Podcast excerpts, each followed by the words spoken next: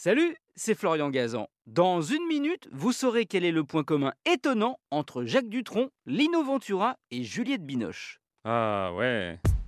Ouais, et ce point commun concerne Steven Spielberg, le réalisateur de E.T. et dernièrement de West Side Story. Les deux acteurs et l'actrice ont en effet tous les trois refusé ce qui est un rêve pour les comédiens du monde entier, tourner dans un des films de Spielberg. Ah ouais?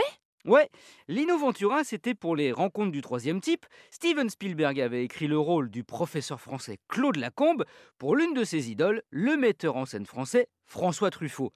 Mais il n'osait pas lui proposer. Alors, il demande à Lino Ventura, qui refuse car il n'aime pas trop les longs voyages en avion et il ne veut pas s'éloigner de sa famille. Du coup, Spielberg se décide à appeler Truffaut qui accepte, même s'il parle tellement mal anglais que ses dialogues étaient écrits sur des post-it collés sur les vêtements des acteurs en face de lui. Ah ouais Ouais, le problème de langue, c'est aussi pour ça que Jacques Dutronc a refusé le rôle de Belloc, le méchant des aventuriers de l'Arche perdue.